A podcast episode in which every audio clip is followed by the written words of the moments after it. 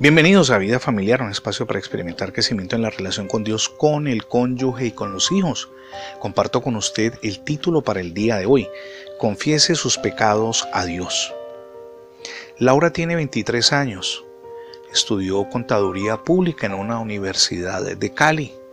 Entró en una empresa que mueve negocios a nivel nacional de importaciones. El problema es que en contubernio con su novio, sustrajo varios millones de pesos de las negociaciones, ya que ella tenía acceso a mucha de la información que se manejaba allí. El novio se perdió, se fue. Cuando ya sustrajo el dinero, la dejó sola en el problema. Ella debió confesar su delito y afortunadamente, y hay que reconocerlo, los empresarios tuvieron misericordia de ella y le han permitido a ella que en un nuevo trabajo que tiene pueda ir cancelando progresivamente la deuda que tiene. Es decir, finalmente lo central, admití allí en el diálogo que tuvimos, fue confesar que sí había cometido ese delito. Eso mismo ocurre cuando ustedes y yo queremos perdón de los pecados, por muy graves que hayan sido en el pasado. Tenemos que confesarlos delante del Señor y arrepentirnos con sinceridad. Job, el patriarca de la antigüedad, escribió, declarará a sus amigos, pequé y además torcí la verdad, pero no valió la pena. Dios me rescató, escribe Job, de la tumba y ahora mi vida está llena de luz. Es lo que ocurre cuando nos arrepentimos. Dios nos perdona, pero hay que arrepentirse con sinceridad y confesar ese pecado.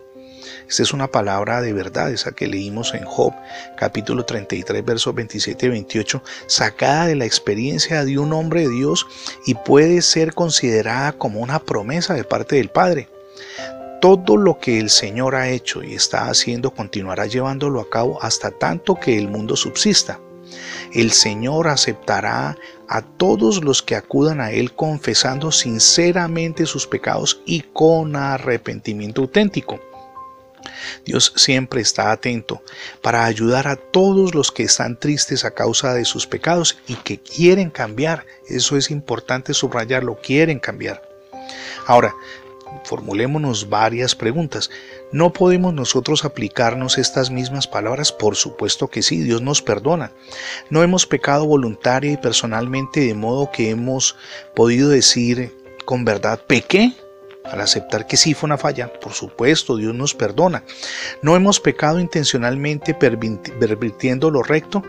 Claro que sí, y cuando lo admitimos, Dios nos perdona. Ahora, ¿no hemos pecado con el resultado de que no valió la pena y solo nos acarreó la muerte eterna, ese tipo de pecados? Pues claro que sí. Entonces, ¿qué hacer? Pues vayamos a Dios con esa confesión sincera. Dios no nos exige más, pero tampoco nosotros podemos darle menos, es decir, un arrepentimiento sincero y confesarle nuestros pecados para acogernos y apropiarnos de su gracia. Presentemos, mi amigo y mi amiga, esa promesa en el nombre de Jesús. Es decir, cuando vamos al Padre decimos, Señor, yo tengo la certeza de que me vas a perdonar por gracia, porque Jesús murió en la cruz. Cristo librará siempre, oígame bien, nuestra alma del abismo, del infierno, cuya boca ese infierno está abierta para tragarnos. Él nos concede la vida y la luz. ¿Por qué? Porque Cristo murió en la cruz para hacernos libres y victoriosos. ¿Por qué entonces desesperarnos? ¿Por qué dudar? El Señor jamás defrauda a las almas sencillas. Dios piensa en lo que dice y Él no promete por prometer, Él cumple lo que promete.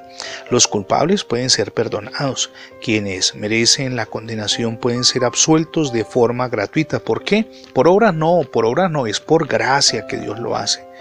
Así es de que vamos a Cristo, confesémosle a Dios nuestros pecados. Hombre, sí he fallado y mi pecado no solamente es uno, sino muchísimos y en el pasado me condenaron a vivir una vida insoportable. Bueno, arrepiéntase delante de Dios, confiésele sus pecados y apropiese de la gracia de Dios y le puedo asegurar, Dios lo transformará empezará una nueva vida, no por obras. Usted no es acepto delante del Padre por obras, sino por la obra que ya Jesús hizo en la cruz, en el Gólgota, para hacerlo acepto delante del Padre, hacerlo hijo, es decir, usted ya es adoptado como hijo y el Padre ahora lo ve santo, justificado, regenerado, una persona totalmente nueva. Entonces, apropiese de la gracia de Dios, Confiese sus pecados, arrepiéntase con sinceridad y comience esa nueva vida. Esa nueva vida debe ser también con el cónyuge y con los hijos, que son nuestro entorno familiar. Con ellos hay que experimentar transformación con ayuda de Dios y con las personas que nos rodean.